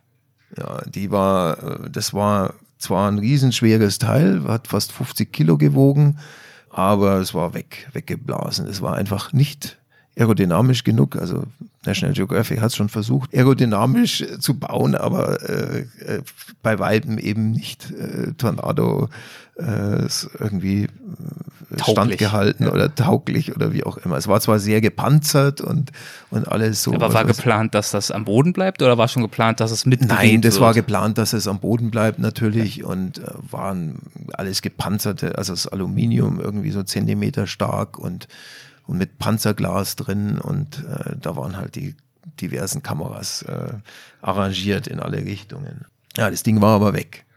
Schade. Aber du hast sicherlich gute Aufnahmen selbst gemacht in deiner Rage. Ja gut, ich meine, äh, sagen wir mal so, das, äh, wir wollten das Ding natürlich wiederfinden. Ah, okay. Und ganz klar, dass wir erstmal gesucht haben äh, und so konnten es dann aber nicht finden. Ähm, dann hat National irgendwie schon eine, eine 800er Nummer eingerichtet und eine Belohnung ausgesetzt und äh, so quasi ein Fahndungsfoto von der Einheit und so weiter. Und wir haben dann nochmal analysiert, wir sind nochmal in der Nacht äh, quasi vor Videoaufnahmen gesessen und haben dann rekonstruiert, wo diese Unit sein könnte. Ähm, man muss sich vorstellen, die Landschaft sieht ja ganz anders aus, wenn ein Tornado da drüber gezogen ist. Es gibt keine Zäune mehr, es gibt keine Bäume mehr, es gibt keine, also es ist alles weg. Man hat überhaupt keinen Anhaltspunkt mehr. Und wir haben es dann schon noch korrelieren können irgendwie mit äh, GPS-Daten und haben dann eben da versucht, dann auszuschwärmen, sind dann zu fünft am Morgen irgendwie da durch die Wiesen und haben es, haben, haben die Einheit dann gefunden. Also, In welchem war, Zustand? Ja, sie war schon ziemlich mitgenommen. Ähm, es war sozusagen Kamerashaker, kann man sagen. Weil ihn, also die, die, die Einheit wurde natürlich abge, ist abgehoben, ist dann x-mal da irgendwie in die Wiese reingerammt worden und wieder aufgehoben worden und ja, sogar so ein Panzerglas ist gebrochen und die Kameras sahen entsprechend aus und, und äh, ja, aber trotzdem habe ich irgendwie äh, die ersten Aufnahmen, ich glaube, äh, ein oder zweimal hat es ausgelöst und dann kam schon der Tornado drüber. Und immerhin, also zu der Zeit waren es die nächsten Aufnahmen an dem Tornado dran, also kurz bevor dieses Ding also abhob. Ja, und tja, und ja, die, die Aufnahmen wurden auch publiziert, ja. Also rundherum ein Erfolg. Und die Dame hat sich auch irgendwann wieder beruhigt, hoffe ich. Wie, welche Dame? Die da so Angst hatte? Ach du ja, ja, im Nachhinein, ja, wenn alles gut gegangen ist, ist es ja immer, das sind ja immer ganz andere Vorzeichen. Ich meine, dann ist ja jeder irgendwie total stolz drauf und was wir da erlebt haben, war ja schon auch sensationell. Ja. Aber in der Situation war es ein Fiasko. Ja, es war ein Fiasko. Und Musstest du sie dann irgendwie zwingen, da zu bleiben, ruhig zu bleiben? Oder wie bist du damit umgegangen mit dieser Panikattacke? Ja, sagen wir so, ich habe das delegiert an, an meinen Sturmjäger und ich habe gesagt, ich habe ihn geheuert für diese Sache. Ja, und ich war immer dagegen, dass sie dabei ist oder wie auch immer. Das muss er jetzt verantworten und, und, und ich habe ihn dafür geheuert. Also das ist, es ist schwierig gewesen, weil ich ihn natürlich unter Druck gesetzt habe. Auf der anderen Seite ähm, wollte ich natürlich auch nicht die Verantwortung für die Frau übernehmen, was ja vielleicht auch unfair. Ich meine, man hätte man hätte äh, da viel harscher im, am Anfang sein müssen und sagen, nee, äh, können wir einfach nicht machen. Der Tornadojäger, sehr erfahren, sehr gut, äh, hat aber, der war frisch verliebt, der hat gesagt, nee, der macht's nicht ohne sie. Äh, also es war, es war eine schwierige Situation. Wie real ist die Gefahr bei diesen Tornadojagden? Naja, die, die Gefahr ist äh, sehr real. Also das äh, Problem ist, also vor allem, wenn man sich auch noch in äh, das Feld, also in dieses Gefahrenfeld des Tornados begibt. Und ähm, ich meine, ich muss es leider dazu sagen, äh, das zehnjährige Jubiläum unsere, also dieses unglaublichen Erlebnisses, hat der Tim nicht mehr erlebt. Ja. Der kam also äh, ungefähr drei Wochen davor in einem riesigen Tornado um, also mein ganzes Team. Und ja, das ist, das ist, das, das hat mich natürlich auch sehr niedergeschmettert und ähm, zu dritt waren sie ja, glaube ich, ne? Die waren zu dritt, ja, genau. Sind alle drei dabei gestorben und ähm, ja, äh, äh, ein Drama, obwohl sie so erfahren waren, obwohl sie eigentlich, also Tim war extrem vorsichtig auch aber es gibt eben gewisse Restrisiken. Und das war ein Tornado, der sich absolut atypisch verhalten hat, wo es eben sehr leicht war, gewisse Dinge fehl einzuschätzen. Und eigentlich wäre ich auch mit bei dem Team gewesen. Ich war nur an meinem Vulkanbuch gerade dran und konnte nicht weg. Sie hatten dich ja drum gebeten, oder zumindest ja energisch ja. vorgeschlagen, dass du sie Karl hat mich mögest. mehrmals angerufen, ich soll jetzt unbedingt kommen. Das ist so, äh, also es, es sieht nach einem sehr guten Wettermuster aus. Also wir, wir, wir erwarten wirklich beste, beste Situationen. Habe ich gesagt, ich kann nicht. Ja. Ich kann nicht, leider. Ich bin, ich bin da unter Abgabedruck und bin da in meinen letzten Zügen. Also eigentlich hat nicht mehr so viel gefehlt. Aber äh, ich konnte einfach nicht weg. Wir waren zu sehr da unter, unter Stress. Und ich meine, ich habe mir oft überlegt, wie wäre es gewesen, wenn ich dabei gewesen wäre. Vielleicht hätten wir dann ein anderes Auto gehabt oder mehrere Fahrzeuge oder und dadurch vielleicht gar nicht in die Situation gekommen und so. Aber diese ganzen wenn, wäre, hätte, es nützt ja nichts. Also es ist so passiert, wie es passiert ist. Und ähm, ja, sehr, sehr, sehr tra tragisch eigentlich. Also ich habe äh, das Team sehr, sehr geschätzt und Tim war ein Genius, kann man sagen, ein war, Genie. War, war der wissenschaftlich arbeitende Herr? Ja, genau. Also mit dem habe ich ja danach, nach dieser Tornado-Reportage, ähm, die sehr erfolgreich lief, da bei National Geographic auch Titelstory wurde, auch World Press Award bekommen hat und, und, und. Mit dem habe ich ja dann eine Geschichte oder eine äh, Story über Blitze gemacht. Und er hat also eine sagenhafte Kamera äh, konstruiert, eine Hochgeschwindigkeitskamera, die also Millionen Bilder pro Sekunde machen kann und wollte da so ein Attachment Strike äh, filmen, also von einem Dart-Leader, der, der quasi so äh, den Restrike mehr oder weniger mit dem Boden verbindet. Ja. Und das da waren wir kurz davor, kurz, also auch wieder so ein unmögliches Unterfangen. Es ist uns leider nicht mehr gelungen und es war extrem schwierig, auch diese Kamera überhaupt zu bedienen. Und ähm, ja, es ist, es ist ein, ein Dilemma, dass das, äh, ja, dass dieser geniale Kopf gehen musste. Ja.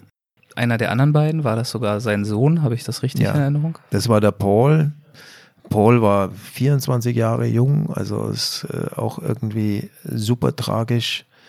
Er hat also dann auch sehr erfolgreich irgendwie mit Fotografie und Videografie äh, begonnen oder sich da eben äh, nützlich erwiesen und der dritte war ein Meteorologe aus Kalifornien, auch also genial in der Vorhersage und absolut besessen von Tornados. Lässt sich sagen, was da schiefgelaufen ist? Lässt sich das rekonstruieren? Ja, es hat mehrere Faktoren. Ich denke, das war eine Kombination von, von, von ungünstigen Situationen. Also erstens mal ist der Tornado absolut atypisch gewesen. Der war also über vier Meilen weit, also wirklich der weiteste Tornado, der je aufgetreten ist. Also die haben gar nicht verstanden oder es war ein Multiple Vortices Tornado, also der, ein Tornado, der aus mehreren kleineren Tornados zusammengesetzt war. Und äh, wohl hat einer dieser kleineren Tornados sie erfasst, also klein klingt jetzt wirklich klein. Das war ein richtig äh, starker Multiple Vortices Tornado. Der war sogar kurze Zeit als F5 klassifiziert, ist aber dann runtergesetzt worden. Es ist ja immer nach Schaden. Da haben nicht so viele Schäden aufgetreten, dass man das so in der Klassifikation äh, so hoch ansetzen konnte, obwohl man auf Dopplerradar gesehen hat, dass die Windgeschwindigkeiten also auch da äh, sehr, sehr hoch waren. Also definitiv über 300 Stundenkilometer. Und äh, war eine sehr, sehr schwierige Situation. Dann, äh, dann war er zum Teil rain-wrapped, also Regen ummantelt. Und die Sicht war schlecht und es dauert ja auch immer, bis das Radar quasi updated oder so. Wahrscheinlich wollten sie eine Sonde reinbringen, könnte ich mir vorstellen. Ich weiß es nicht genau. Aber äh, das Radar ist wahrscheinlich etwas zeitverzögert gewesen und sie haben das wahrscheinlich nicht erkannt, ähm, dass, dass sie schon quasi in, der, in die Rotation des Tornados kommen. Ja, weil, weil eben auch alles so regenummantelt war und ähm, von der Größe her, sowas hat es eben einfach noch nie gegeben. Und dann hat er auch schlagartig noch die Richtung geändert, was eigentlich bei diesen großen Tornados auch eher nicht der Fall ist. Also es sind viele Faktoren gewesen. Ja. Wie bist du damit für dich umgegangen? Ja, es war schwierig, schwierige Situation. Also ich habe seitdem nicht mehr viel, nicht mehr so viel gejagt oder so. Also es ist halt auch ein ganz anderes Jagen, also, also mit so einem vertrauten Team, mit dem man irgendwo, also mit denen, das war genial, so wird's nie wieder sein. Ja.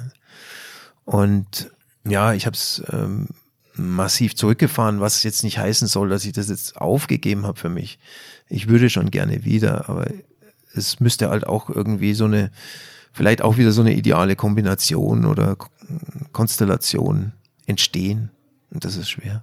Fragst du dich ganz grundsätzlich, ob es sowas wert sein kann? Nein, das ist natürlich nicht wert.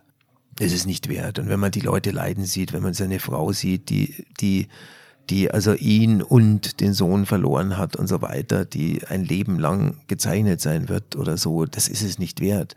Ich meine, Karl hat immer so aus Spaß gesagt, ja, ja, ich sterbe mal einem Tornado. Ja, ich meine, das ist bitter, das zu sehen, dass es Realität wurde. Weil ich glaube, in dem Moment, wo es passiert, hat sich das keiner von denen gewünscht.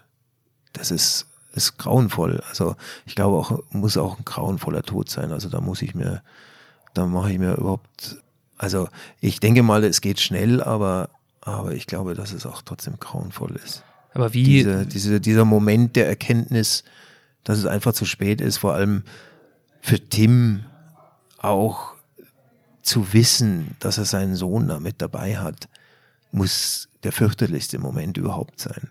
Ja. Also, ich meine, man kann ja die, die Verantwortung für sich selbst übernehmen, okay. Aber wenn man dann seinen eigenen Sohn irgendwo realisiert, es ist vorbei und dann weiß, dass der eigene Sohn in demselben Schicksal, also unvorstellbar. Ich, ich möchte es mir, also unvorstellbar. Ja. Durch was man da durchgeht und, und ja. Was treibt dich trotzdem an, zu sagen, ich würde wieder Tornados jagen, wenn das Team passen würde. Wie, woher nimmst du diese, ich weiß nicht, ja, was diese, ist Stärke, diese, Leidenschaft? Ja, diese Momente, also ich meine, sagen wir mal so, diese Stürme sind einfach wahnsinnig faszinierend.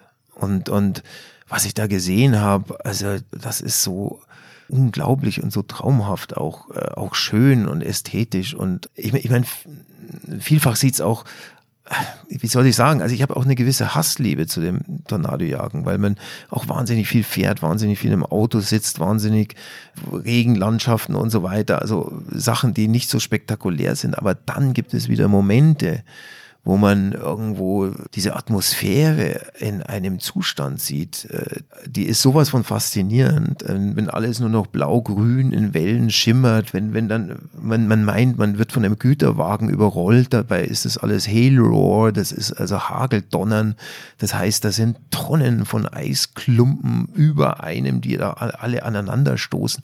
Man kann sich das alles gar nicht vorstellen. Und dann, dann haut's das alles runter und, und, und Faust Baseball große, wir waren an einem Sturm, da hat es bis zu 22 Zentimeter große Hagelkörner.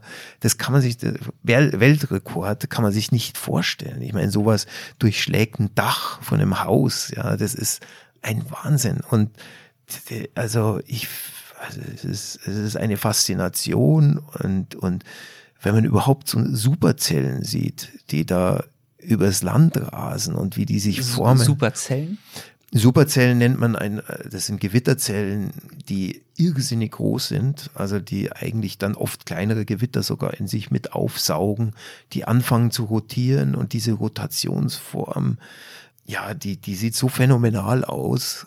Und wenn die sich dann so durch die, durch die Landschaft fressen, also äh, es ist eine unglaubliche Faszination. Ich würde sofort wieder, natürlich würde ich sofort wieder mich den Stürmen ähm, äh, widmen, ja. Aber verstehst du dann schon, dass zu den häufigeren Fragen, die dir gestellt werden, gehört, wie weit du zu gehen bereit bist, wie bewusst du dir des Risikos bist. Ich glaube, eine Frage, mit der du zum Beispiel nicht so viel anfangen kannst, die dir aber auch oft gestellt wird, ist, dass National Geographic vor längerer Zeit dich ja auch mal als einen ihrer mutigsten Fotografen bezeichnet das ist, hat. Das ist alles irgendwie Quatsch, aber also sagen wir mal so, es ist ja nicht so, dass ich jetzt da irgendwie Dinge mache, die ich glaube, nicht zu überleben. Im Gegenteil. Also ich versuche immer irgendwo, also ich hatte ein sehr hohes Vertrauen in unser, in unser Tornado-Jäger-Team. Ja, die waren sehr, sehr gut, die Leute. Ähm, und ich fühlte mich schon relativ sicher, obwohl es ganz, ganz schnell in so Situationen kommen kann, wo das dann kippt. Also wir hatten diese Situation, zum Beispiel eine Art Sandsturm. Wir haben nicht einmal mehr die, die, die, die Straße gesehen. Also nichts mehr. Wir wussten nicht mehr, wo wir hinfahren sollen. Und äh, man hat schon überall die Scheiben klirren hören und die von den Häusern. Und es war natürlich eine, eine Tornado gewarnte äh, Superzelle. Dann ist der Tim nach dem Navigationssystem gefahren. Der wusste nicht, wo die Straße ist. Wir sind natürlich sofort im Graben gelegen. Dann, dann äh, und so weiter. Also man, man ist ganz, ganz schnell in der Situation, wo man nicht mehr weiter kann auch zum Beispiel mit Bäumen, die dann über, die, über der Fahrbahn liegen oder äh, äh, Stromleitungen, äh, die noch Spannung haben können oder so, alles verblockt, man kommt nicht mehr durch, Überschwemmungen, plötzlich alles voll Hagel. Ähm, man, man, also und, und, und wenn man dann quasi in, in, in so einer versperrten Situation sich befindet und nicht mehr aus kann und dann irgendwie der Tornado noch irgendwie zu einem Überfluss kommt, dann war's das. Und das geht ganz, ganz schnell, dass man, dass man irgendwie so, eine, also keinen Weg mehr vor sich hat. Ja. Und das ist aber sehr situativ auch. Also das ist schon auch das Verrückte am Tornadojagen, dass man sich viele Situationen einfach nicht vorstellen kann. Die passieren einfach. Und da muss man dann wirklich schnell reagieren, richtig reagieren und, und ja, last not least auch Glück haben. Ja. Hattest du große Reportageprojekte, Expeditionen, die völlig ungefährlich waren, die dich trotzdem extrem gefesselt und gereizt haben? Ja, natürlich. Also, also, was heißt vollkommen ungefährlich? Also, ich meine, man kann auch auf einer Treppe stolpern und tot sein, aber, also. Da hast du ähm, recht. Nein, es ist, es ist, es ist einfach so. Also, die, die Garantie gibt's nirgends. Ähm, aber ich hatte viele, viele äh, Projekte, wo ich ja, mich überhaupt nicht jetzt, äh, das, das ist ja auch nur irgendwie so ein Ruf, den man hat, man wird halt in irgendeine Box gesteckt und, und ähm, ist ja auch ganz okay, ich mache die Sachen gerne, aber das heißt ja nicht, dass ich mich, wenn jetzt da Gefahr nicht involviert ist, dass es mich irgendwie ankäst. Also im Gegenteil, ich äh, versuche meine Ästhetik in, in was auch immer zu finden und kann mich eigentlich für die meisten Dinge sehr begeistern. Nervt dich das zum Teil, dass du in der Tat dieses Label trägst, in diese Box gesteckt wirst? Wir haben es ja jetzt schon mehrfach erwähnt, der Extremfotograf, der Mutige, der Waghalsige dabei. Geht's hier darum ja primär gar nicht. Ja, nerven tut's nicht. Also ich meine, weil vielleicht, äh, keine Ahnung, vielleicht werden ein interessante Sachen dadurch herangetragen oder so. Und äh, mein Gott, ich meine, ich, ich ich sehe es so, dass ich eher, eher der Vorsichtige bin, weil sonst würde ich mich nicht lange halten in diesem Extrem-Business, wenn man so will. Was würdest du heute als einen deiner oder den größten Erfolg bezeichnen, den du hattest? Ja, größter Erfolg, ich weiß es nicht. Ähm, hm, was ist der größte Erfolg?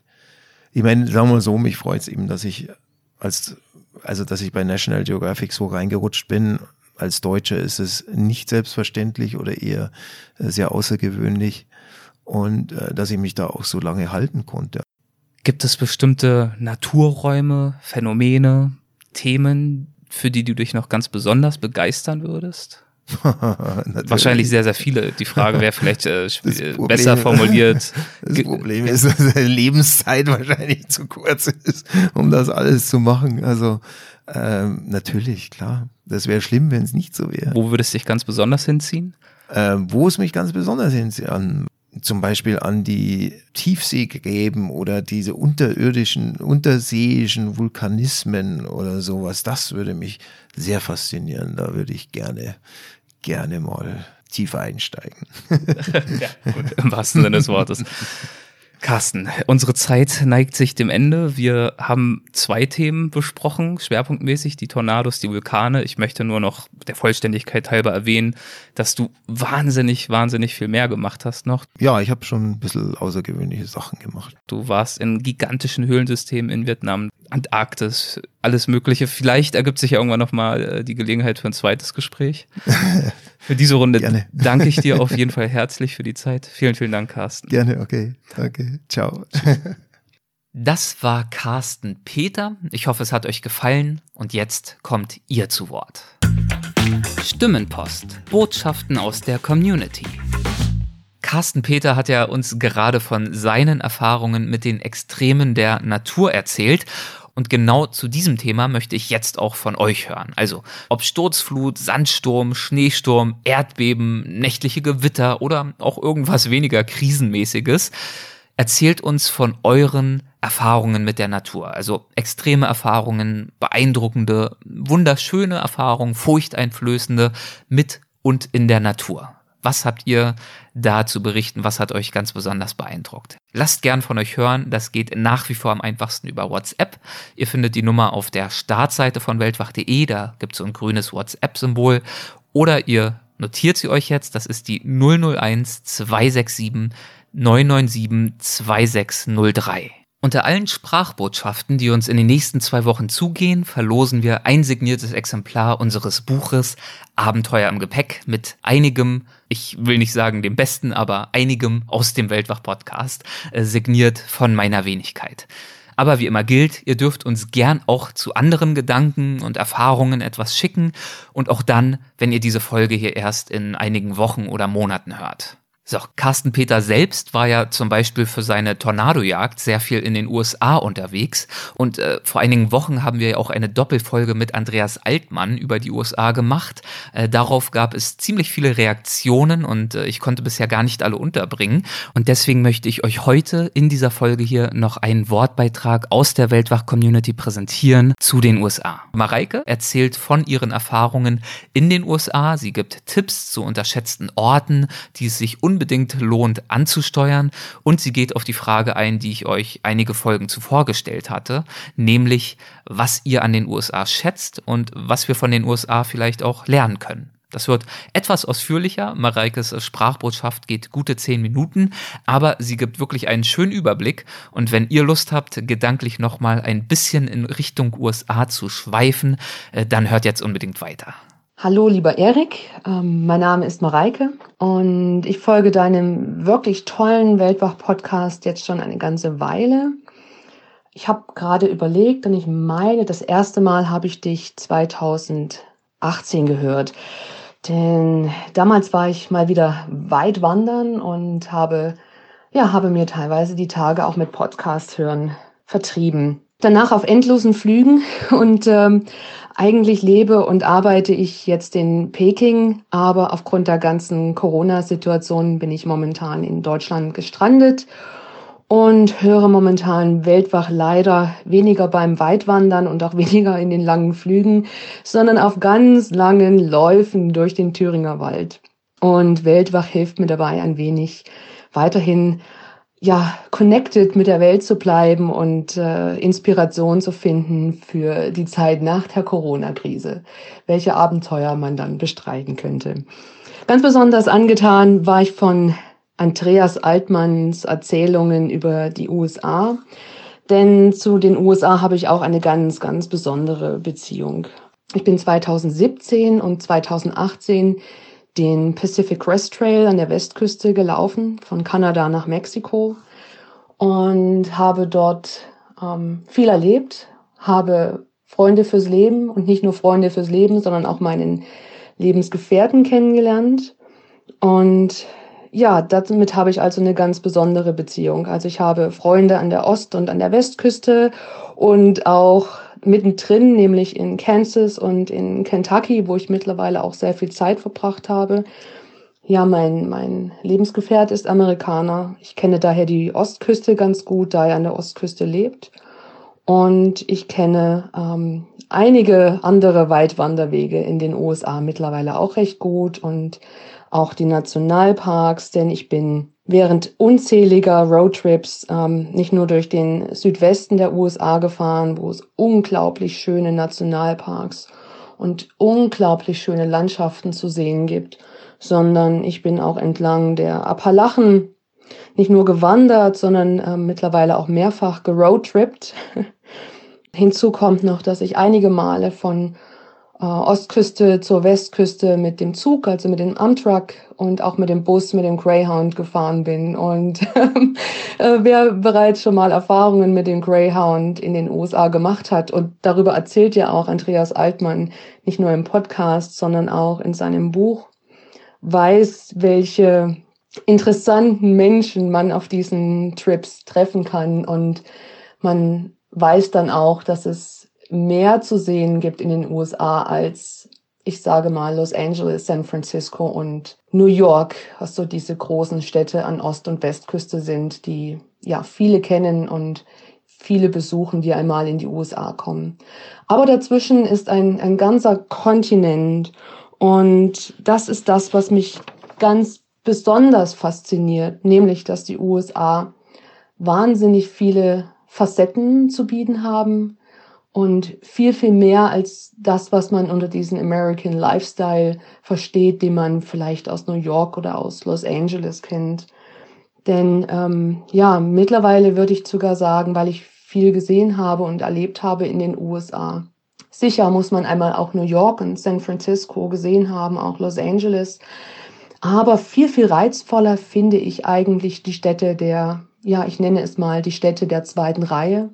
Städte, die man vielleicht überhaupt nicht auf dem Schirm hat, die aber definitiv ein Besuch wert sind. Und an erster Stelle möchte ich dann in Austin in Texas. Ähm, ich würde meinen, dass Austin wohl die liberalste und äh, hipste Stadt in ganz Texas ist.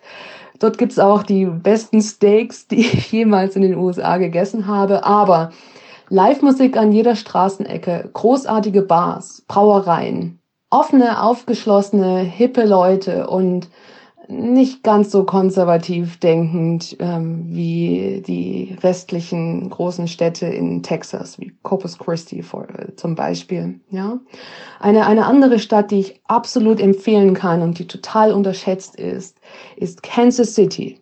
Wer hätte das gedacht, äh, dass Kansas City eines der großartigsten Kunstmuseen zu bieten hat, was ich in den USA gesehen habe? Tolle Brauereien, großartiges Bier. Ähm, auch San Diego. Ich finde, an der, an der Westküste gibt es so viel mehr als San Francisco und Los Angeles. Wenn man die Zeit hat, man sollte sich San Diego anschauen. Diese Kombination aus Meer, aus Großstadt, ewiger Sonne und so einen, einen sehr entspannten Lifestyle, ähm, finde ich, habe ich bisher nur in San Diego in dieser Art gefunden. Sehr schön auch Flagstaff als Tor zum Grand Canyon, auch sehr entspannend und mein absoluter, wahrscheinlich überhaupt nicht mehr Geheimtipp, aber absoluter Tipp, wenn man in den USA unterwegs ist. Fahrt nach Oregon, schaut euch Portland an. Es ist ein bisschen wie ein kleines Berlin in den USA. Hippe Leute, tolerant, aufgeschlossen. Wieder einmal tolle Brauereien, gutes Bier und auch ein sehr entspannter Lifestyle. Und ja, mit Oregon hat man sofort tolle Berge und Wälder vor der Haustür von Portland. Ja, also die Städte der zweiten Reihe kann ich absolut empfehlen als, als Reisetipp für die USA. Und nicht nur diese Städte haben es mir angetan, sondern auch der, auch der Süden, ähm, der Süden in den USA, ja, Bundesstaaten wie Kentucky oder South Carolina, Georgia. Ähm, dort trifft man auch wieder eine, eine ganz andere Facette der USA. Und all die Kultur, die man entlang der Appalachen findet, ähm, das sind alte Abbaugebiete von Kohle, Kupfer. Und das sind die Gebiete, wo die sogenannten, ja, man sagt gerne so abfällig, die Hillbillies, die hat auch Andreas Altmann in seinen Erzählungen genannt.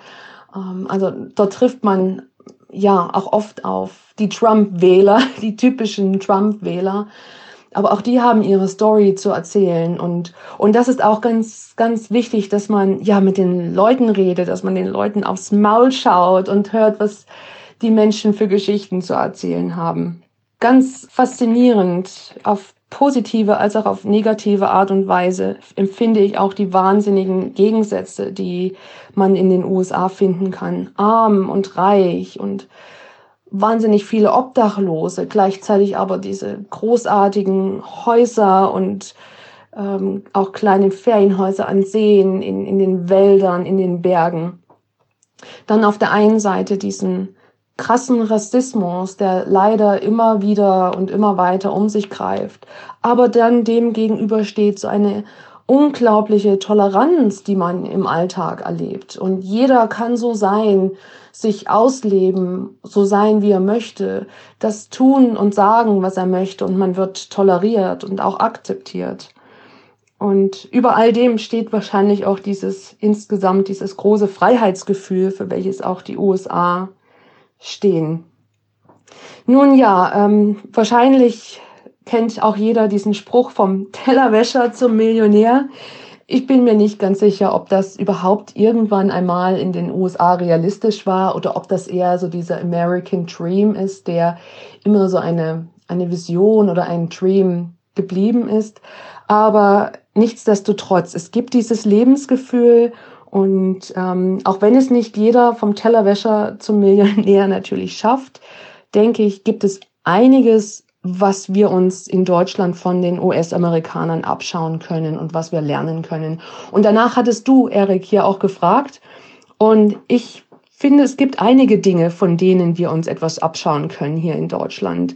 Ich finde, was ganz toll ist an den Menschen in den USA ist, dass sie einfach mal probieren und dass sie unbesorgt etwas anfangen, ohne sich tausend Gedanken zu machen, über das Was wäre wenn und aber oder Mensch, wenn doch.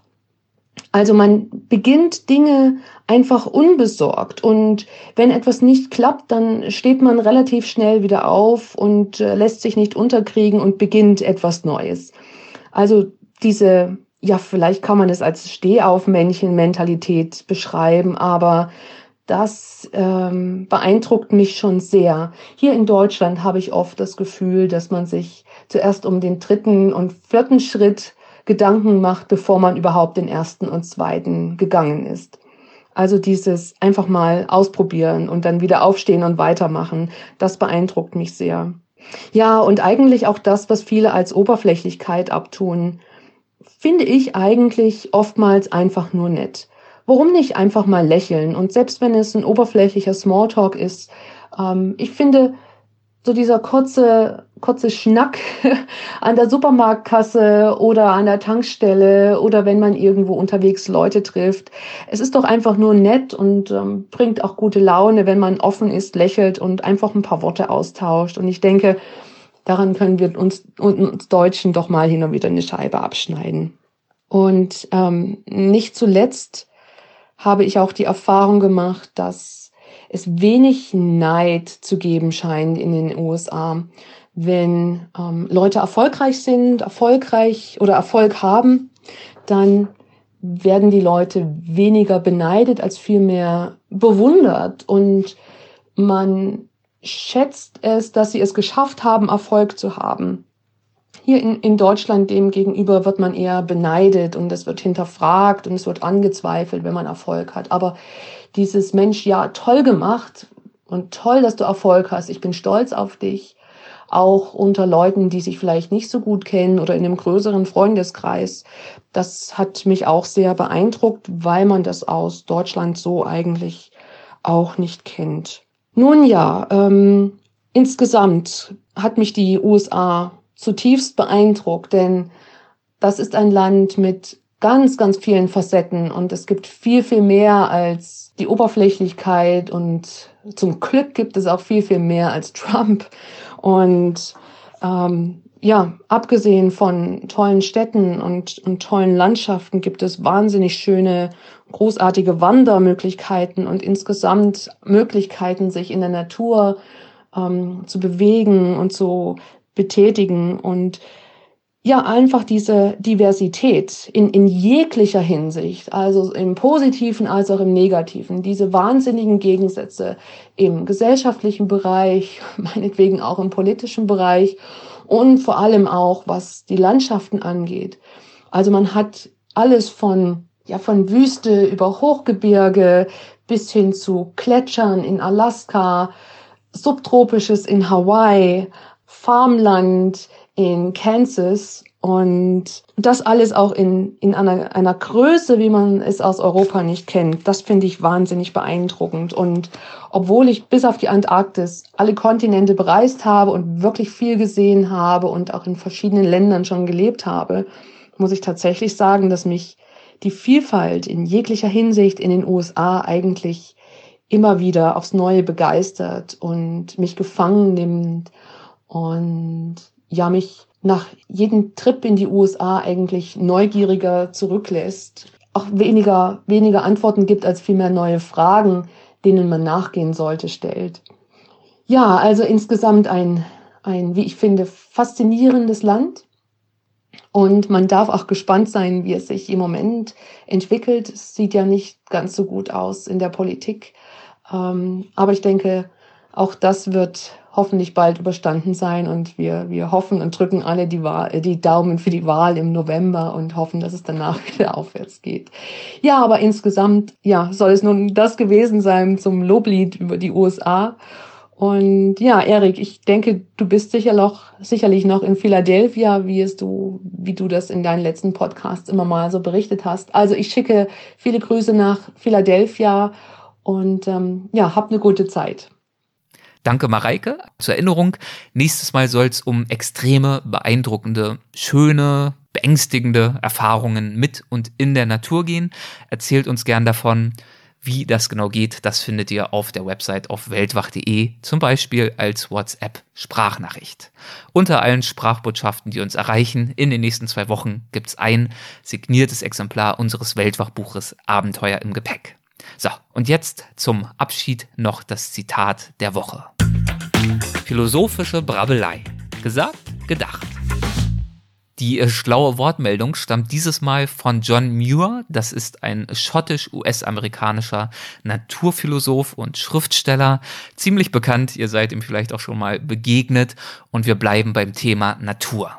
Er hat den wunderbaren Satz zu Papier gebracht. When one tugs at a single thing in nature, he finds it attached to the rest of the world. Oder auch auf Deutsch, wenn jemand an einem einzigen Ding in der Natur zieht, findet er es mit dem Rest der Welt verbunden. Ich finde, es klingt ein bisschen schön auf Englisch, deswegen habe ich äh, beide Versionen hier mit eingestreut.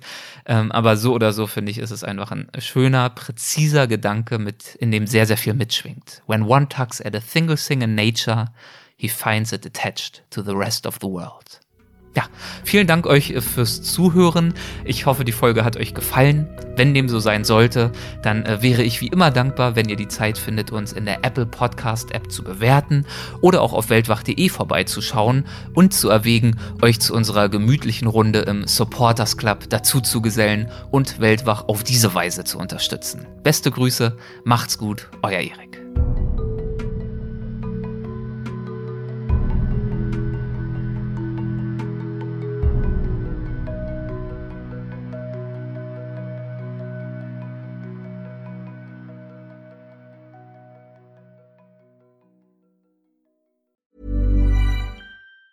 Planning for your next trip?